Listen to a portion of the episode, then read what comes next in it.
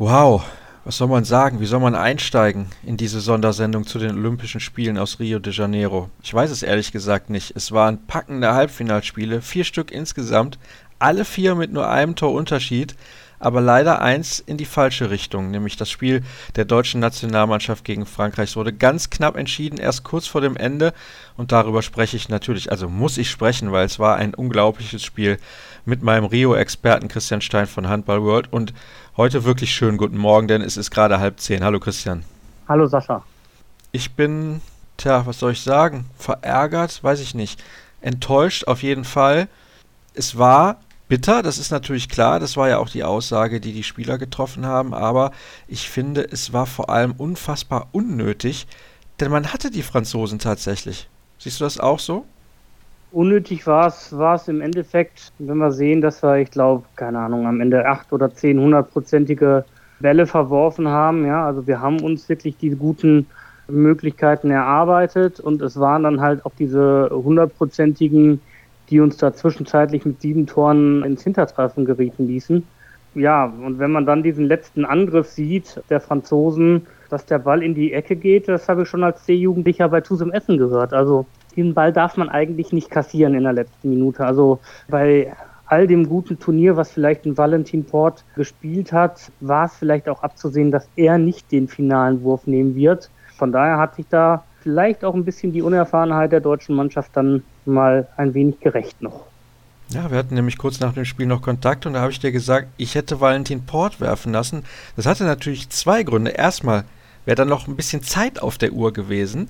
Das zweite ist, der muss dann über einen leicht passiven Finn Lemke erstmal drüber kommen. Das ist ja schon schwer genug. Und eigentlich hat er dann nur eine Ecke zur Auswahl. Und so wie Heinevetter gehalten hat in dem Spiel gestern, hätte man vielleicht davon ausgehen können, dass er das Ding hält. Denn Valentin Port hat zwar zwischendurch 1, 2, 3, 4 gute Szenen gehabt, aber in der Schlussphase ist er dann auch einigermaßen untergetaucht und ich bin mir sicher, wenn der diesen entscheidenden Wurf nehmen muss, dann hat er schon ganz schön Nervenflattern, denn in so einer Situation ist er in seiner Karriere auch noch nicht gewesen, aber es ist alles Makulatur.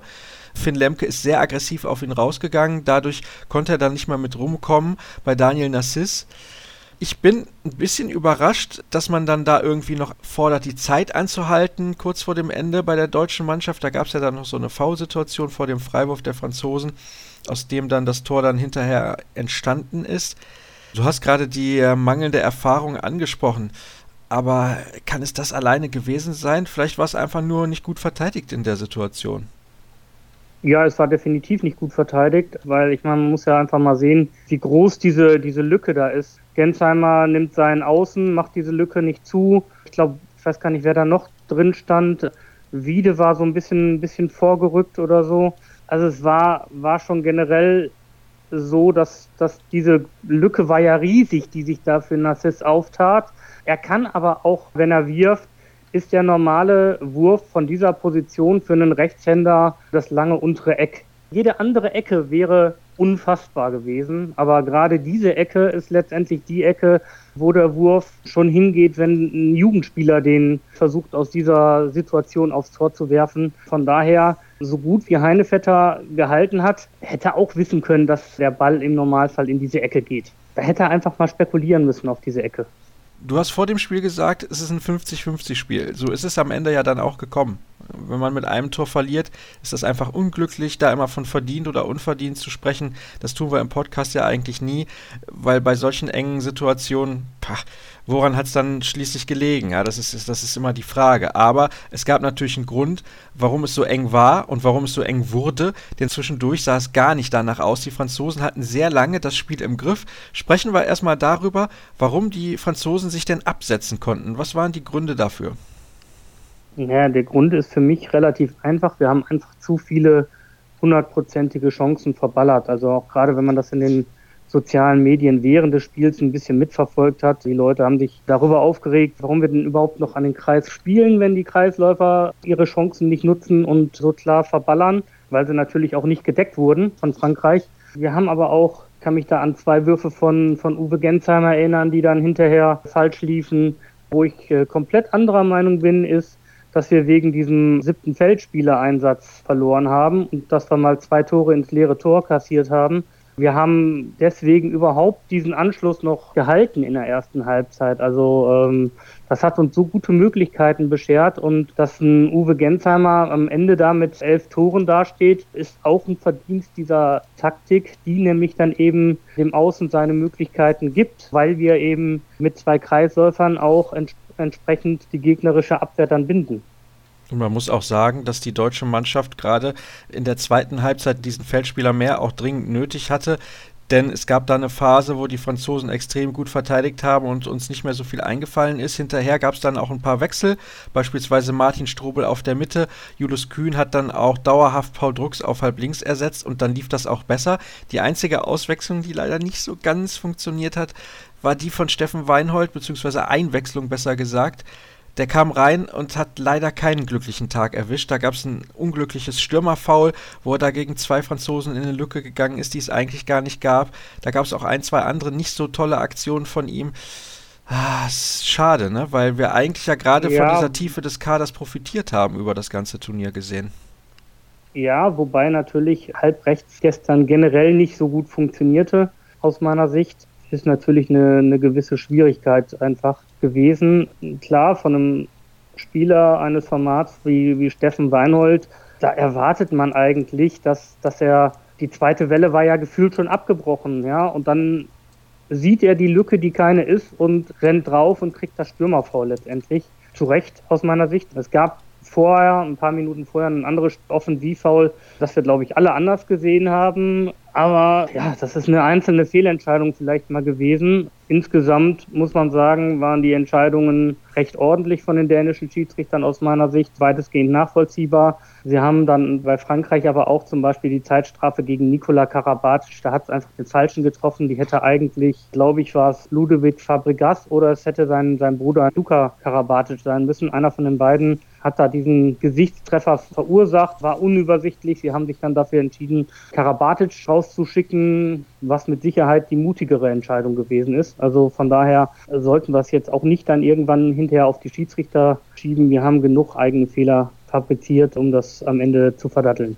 Trotzdem muss ich hinzufügen, ich halte es für nicht clever, wenn man ein Schiedsrichterduo ansetzt aus einem Land, das noch im Turnier ist. Aber okay, vielleicht gab es auch nicht mehr so viele gute Schiedsrichter, die man hätte äh, ja, einsetzen können. Ich weiß nicht, wer da jetzt noch im Schiedsrichterkader gewesen ist bei diesem olympischen Turnier. Trotzdem, da sollte man eigentlich drauf achten. Im Fußball zum Beispiel ist das gang und gäbe, da würde das nie passieren, dass ein Schiedsrichter ein Halbfinale pfeift, wenn seine Mannschaft noch im anderen Spiel mit dabei ist. Aber gut, sei es wie es sei. Es gab ja auch noch weitere Gründe. In der ersten Halbzeit haben wir uns extrem schwer damit getan, den Kreisläufer zu verteidigen. Und da stand nicht Sohando, sondern da stand Luka Karabatic. Da hatte sich Claude Onesta überlegt, na, lass ich den doch mal von Anfang an spielen. Das hat herausragend gut geklappt. Da hatten wir große Probleme mit. Ja, also insgesamt muss man sagen, die Deckung hat zwar, glaube ich, mit fünf Zeitstrafen insgesamt so wenig Zeitstrafen kassiert wie noch nie bei diesem Turnier.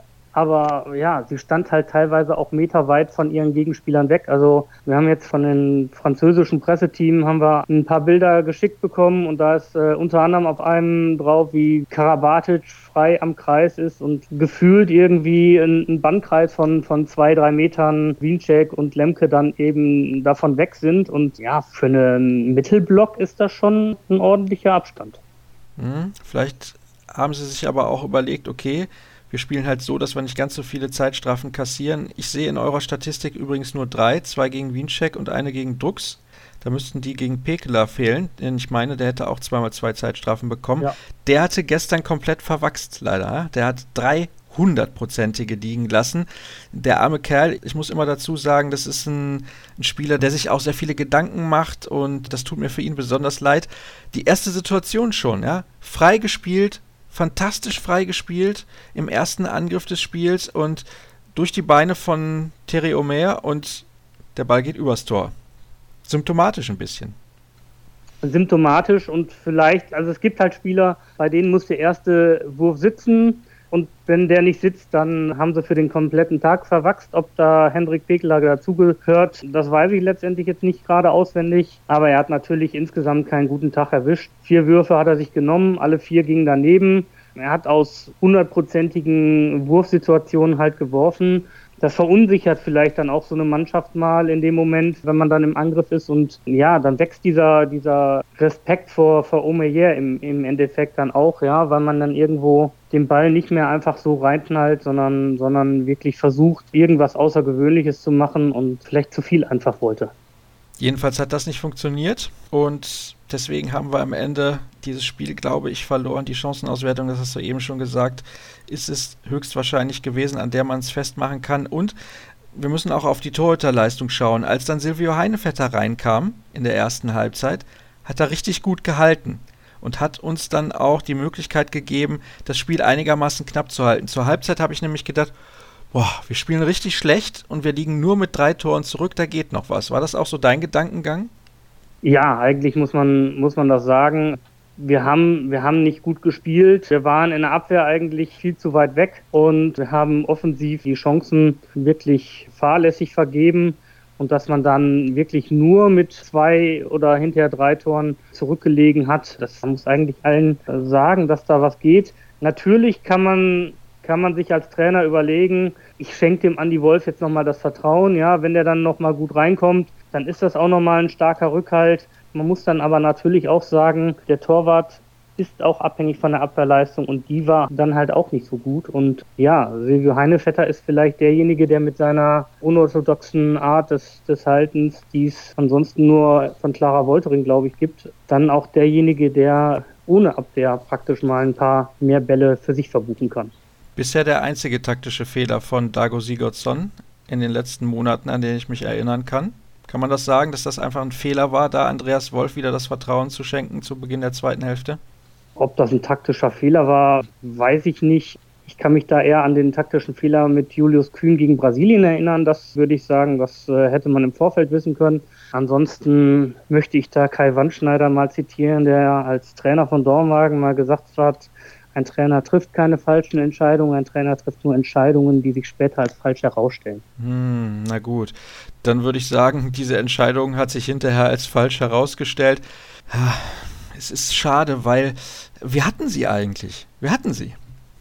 Ja, wir hatten, wir hatten sie. Wir hatten auch, glaube ich, die größeren Schlussreserven. Gerade zum Ende hat man ja gesehen, wir haben uns eigentlich recht gut auf dieses französische Angriffsspiel dann auch eingestellt gehabt. Äh, wir kamen dann endlich mal zu diesem Ballgewinn und hätten wir uns irgendwie in die Verlängerung gerettet, dann bin ich sicher, dann hätten wir auch das bessere Ende für uns gehabt. Leider war es jetzt nicht so. Ach, diese eine Szene, wie doof.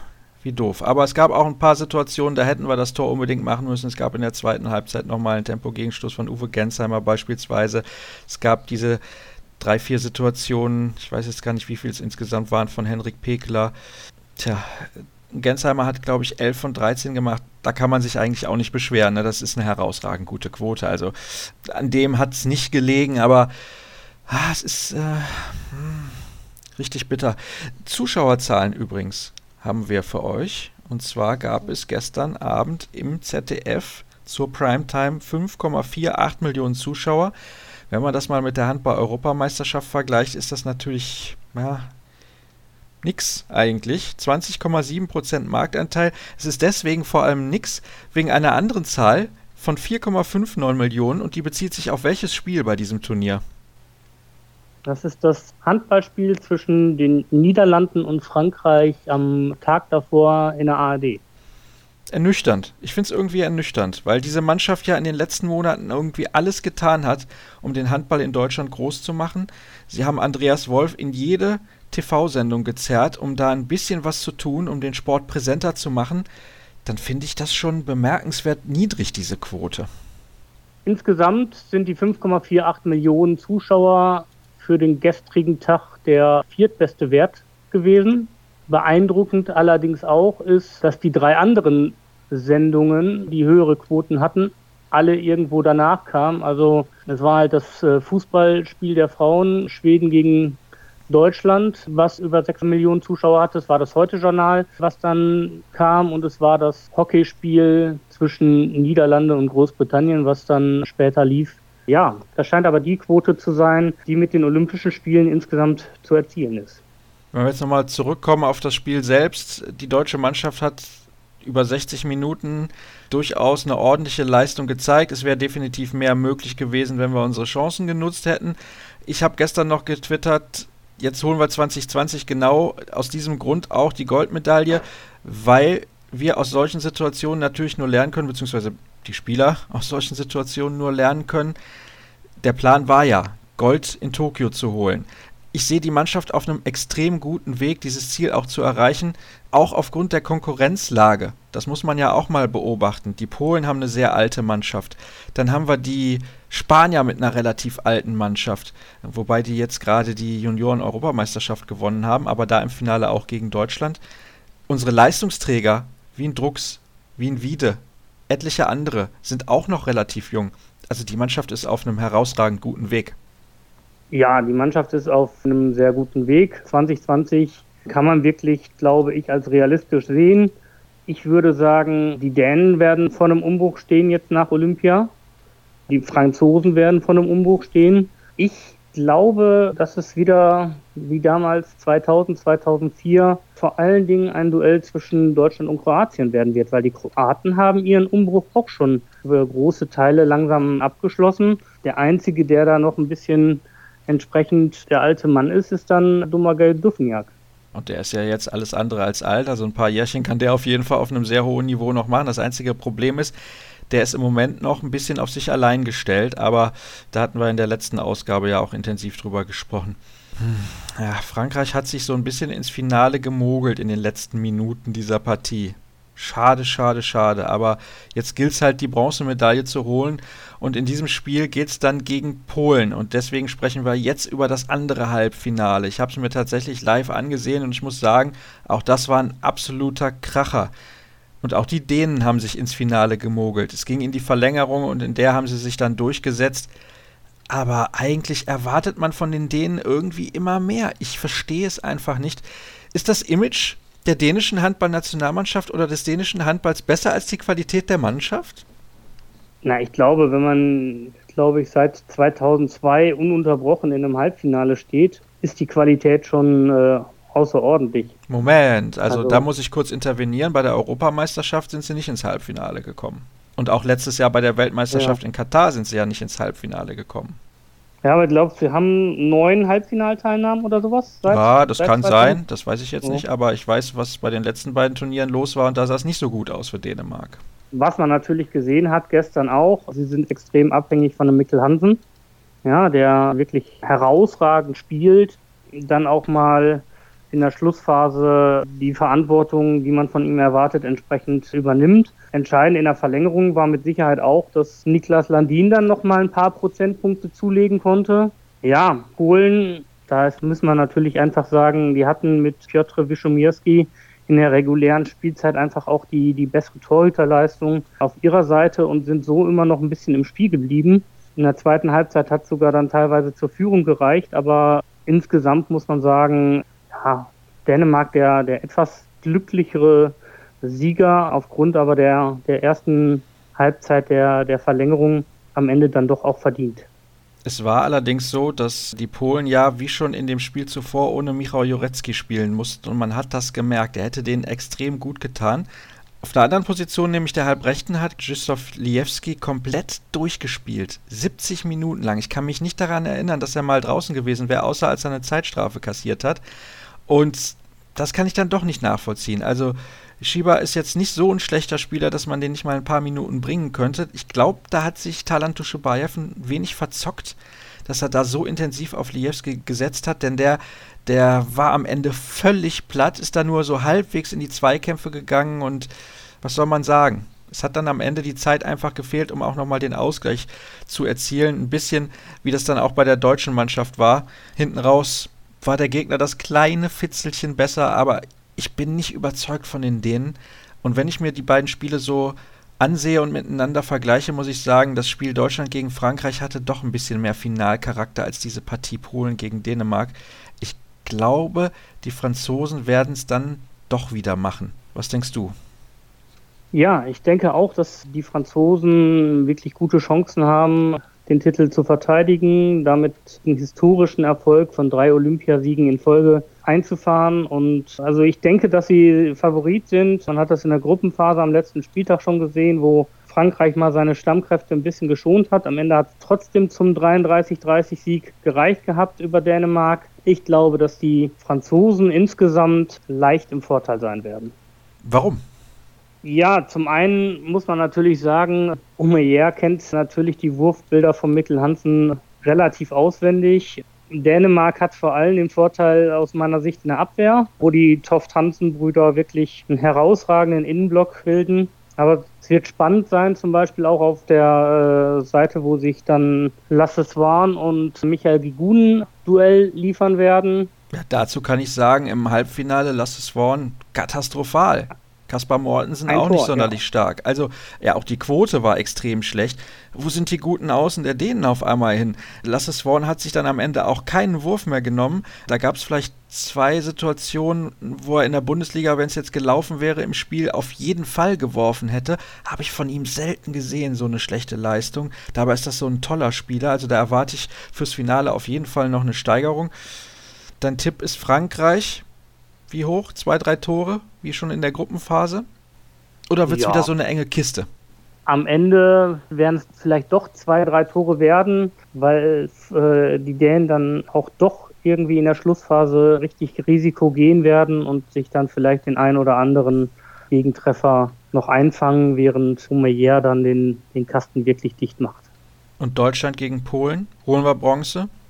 Ich bin ja immer der Optimist, also von daher sage ich natürlich holen wir Bronze. Es wird eine, wird eine enge Kiste werden, aber ich glaube, du hast es bei Liewski schon angesprochen gehabt, auch wenn Talan Duschebaev vorher im Turnier wirklich gut mit den Kräften gehaushaltet hat, glaube ich, dass wir am Ende noch mehr Körner haben werden und ja, unsere, unsere Kreisläufer werden dann auch nicht so einen ganz schlechten Tag haben und ich glaube, wir geben dann nochmal alles ein bisschen mehr, um diese Bronzemedaille letztendlich zu holen. Wir kommen zu den Frauen. Auch da gab es zwei Halbfinalspiele, die auf dem Programm standen, ist ja klar. Und Zunächst Niederlande gegen Frankreich und dann in der Nacht Norwegen gegen Russland. Zwei Spiele, die mit jeweils einem Torunterschied entschieden wurden, aber die beide einen leicht unterschiedlichen Verlauf hatten, denn bei der zweiten Partie ging es in die Verlängerung. Aber zunächst beginnen wir mit dem Spiel der Niederlande gegen Frankreich. Mit 24 zu 23 haben sich die Französinnen durchgesetzt und vorher habe ich irgendwie noch gedacht, wenn das unter 25 Toren bleibt auf beiden Seiten, dann wird Frankreich den Finaleinzug schaffen. Hat sich jetzt bestätigt. Die Niederlande, die sind einfach eine Mannschaft, äh, die müssen richtig ins Rollen kommen, um Spiele zu gewinnen. Und das war in dieser Partie einfach nicht möglich. Ja, also es war natürlich insgesamt auch am Ende eine, eine Frage der Nerven. Also ich kann mich da erinnern, in der Schlussphase Angela Malestein hatte, hatte einen hundertprozentigen auf der Hand. Die Niederländerinnen werden sich mit Sicherheit auch fragen, warum man da irgendwie drei Minuten vor Ende oder waren es fünf Minuten vor Ende irgendwie einen Camper-Trick versucht zu spielen, ja, der wirklich sowas von Risiko behaftet war, also wo es überhaupt kein, keine klare Chance gab, dass dieser, dieser Pass erreicht werden konnte. Von daher muss man sagen, sie sind letztendlich auch an den eigenen Fehlern gescheitert. Frankreich war halt insgesamt diesen Ticken besser, dieses eine Tor.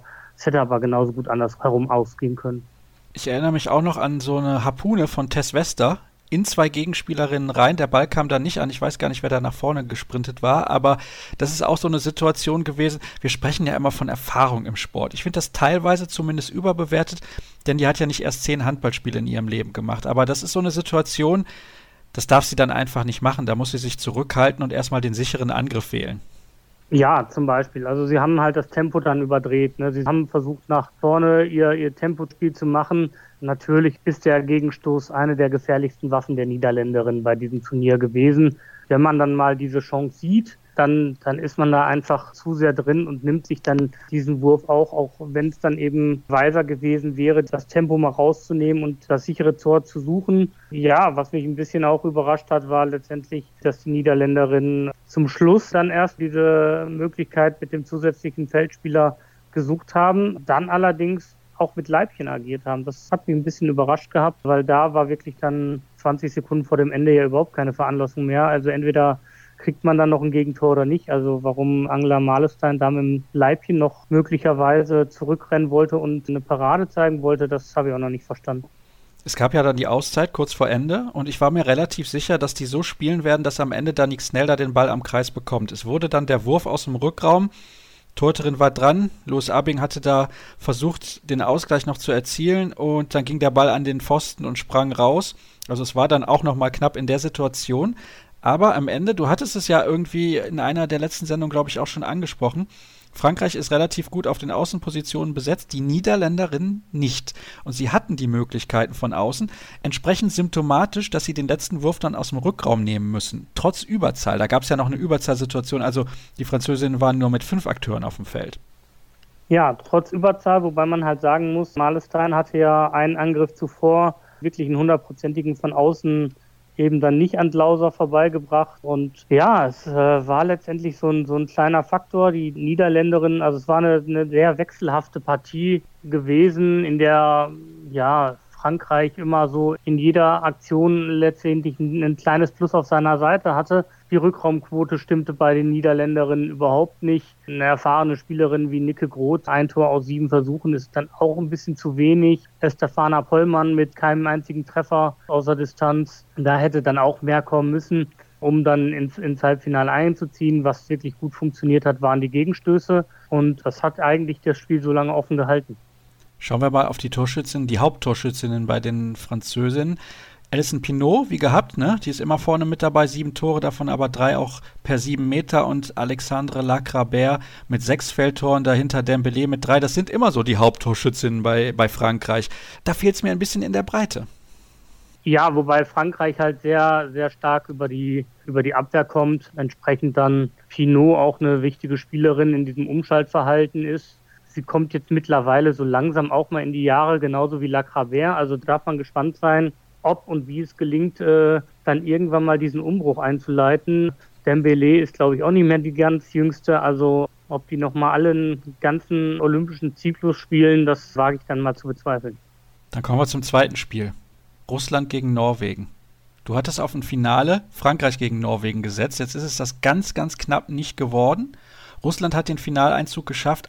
Mit 38 zu 37 haben sie sich durchgesetzt gegen Norwegen. Das Spiel ist in die Verlängerung gegangen. Absoluter Leckerbissen für alle Handballfans. Ja, und es war wirklich auch knapp. Also so ein Heber von Camilla Herrem, der dann gegen den Pfosten geht, ganz zum Abschluss. Also es hätte ja durchaus noch länger dauern können, dieses Spiel. Also das ging wirklich so richtig an die Nerven. Ja, Russland ist, glaube ich, die Überraschungsmannschaft bei diesem Turnier. Wir haben das berühmte Zitat des Co-Trainers schon mal angesprochen, dass man sich die Form in Sochi geholt hat. Hm, ist halt immer mit dem McLaren-Report immer sehr vorsichtig zu bewerten, diese Aussage. Was man sagen kann, ist, dass Evgeny Trefilov wirklich als Trainer auch eine außergewöhnliche Leistung vollbracht hat, wirklich gut gewechselt hat, die, die Einsatzzeiten gut verteilt hat. Im Tor hatten die Russinnen insgesamt von der Quote einen ganz leichten Vorteil gegenüber Norwegen. Ja, was bei Torhüterinnen wie Grimsbö und Lunde schon was heißen will.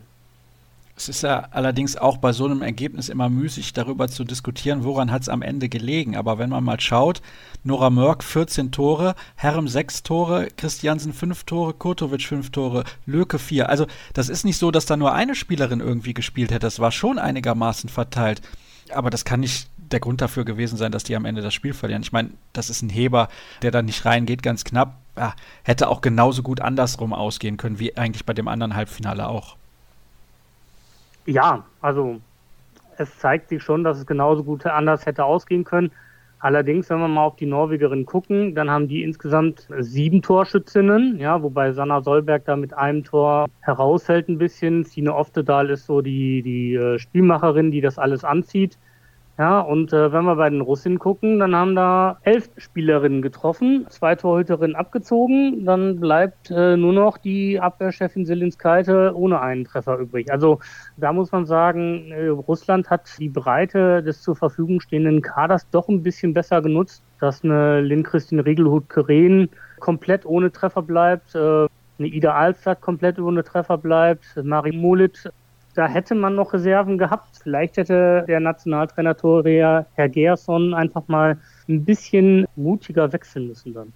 Und die Abwehrchefin, von der du eben gesprochen hast, die hat sogar noch einen 7 Meter verworfen, hätte sie den gemacht, dann hätten alle russischen Feldspielerinnen ein Tor erzielt. Das spricht natürlich auch dafür, dass Jewgeni Trefilov genau weiß, was sein Kader kann. Da sind viele unbekannte Spielerinnen dabei, wenn man sich nicht explizit mit dem Frauenhandball auseinandersetzt. Er kennt diese Mannschaft bis in die letzte Phase und ich glaube, das hat am Ende vielleicht dann auch den Ausschlag gegeben. Jetzt haben wir ein Finale Russland gegen Frankreich. Im Spiel um Platz 3 treffen die Niederländerinnen dann auf Norwegen. Heute um 16.30 Uhr und das Finale dann um 20.30 Uhr. Auch hier benötige ich natürlich deine Tipps. Schwierige Sache. Ich glaube, beides werden wieder Duelle auf Augenhöhe sein. Ich traue den Niederländerinnen dieses Mal die Bronzemedaille zu. Zum einen haben sie da die Revanche vom WM-Finale noch offen. Zum anderen denke ich, ist einfach die, die Motivation bei so einer Mannschaft wie den Niederlanden dann doch etwas höher als äh, bei Norwegen, die eigentlich schon seit Jahren alles irgendwie erreicht haben. Und von daher denke ich ganz einfach mal, dass die Niederländerinnen das dann am Ende machen werden. Ja, über die Mannschaftsteile müssen wir nicht großartig reden. Von den Qualitäten sind sie beide relativ gleich. Sie haben starke Kreisläuferinnen, sie haben eine gute Abwehr, sie haben einen schnellen Gegenstoß. Von daher wird es ein sehr ausgeglichenes Spiel werden und ich sage am Ende sind die Niederländerinnen dann doch der glückliche Bronze-Medaillensieger. Beim Endspiel wird es sehr spannend werden. Russland scheint da wirklich in einer, in einer herausragenden Form zu sein. Allerdings kann man es so ein bisschen auf die, auf die Formel bringen. Russland ist der beste Angriff, Frankreich ist die beste Abwehr. Wenn wir jetzt sagen, Defense wins Championships, dann wird Frankreich das Ding am Ende machen. Und ich kann mir, kann mir vorstellen, dass da diese, diese Abwehr mit den beiden Torhüterinnen, Loser und Leno, da wirklich Beton anrühren werden und das äh, sehr, sehr schwer wird für, für Russland. Russland hat natürlich auch durchaus eine ordentliche Abwehr da mit Anna Sen und Viktoria Selinskaite im Innenblock sehr spielstarke Spielerinnen wie Viakareva, wie Ekaterina Ilina und Robrovnikova, die da im, im Rückraum agieren. Das wird sehr, sehr spannend, aber ich glaube, am Ende zahlt sich die Erfahrung dann auf der Seite von Frankreich wirklich aus. Schauen wir mal, wie es wird. Du hast ja von Anfang an auf die Französinnen gesetzt, deswegen hätte es mich sehr gewundert, wenn du deinen Tipp jetzt verändert hättest. Also, laut Christian Stein, unserem Experten für die Olympischen Spiele in Rio, setzen sich die Französinnen am Ende durch. Ja, dann bedanke ich mich recht herzlich bei dir. Es war eine lange Sendung, mal wieder, Christian, und Leider hat es nicht gereicht mit dem Finaleinzug für die deutsche Mannschaft. Dennoch denke ich, können wir uns auf vier noch sehr tolle Spiele bei diesem Turnier freuen. Ich hatte es zu Beginn der Sendung schon gesagt. Insgesamt vier Halbfinals, alle mit einem Torunterschied ausgegangen. Mehr kann der Handballsport, glaube ich, nicht bieten. Mehr Werbung kann der Handballsport nicht machen für sich selbst. Und ich denke, wer eines dieser Spiele gesehen hat, der wird sich auch in Zukunft vielleicht das ein oder andere Spiel mehr mal ansehen. Kurz noch, was die Termine angeht. Heute bereits natürlich die Finals bei den Frauen um 16.30 Uhr.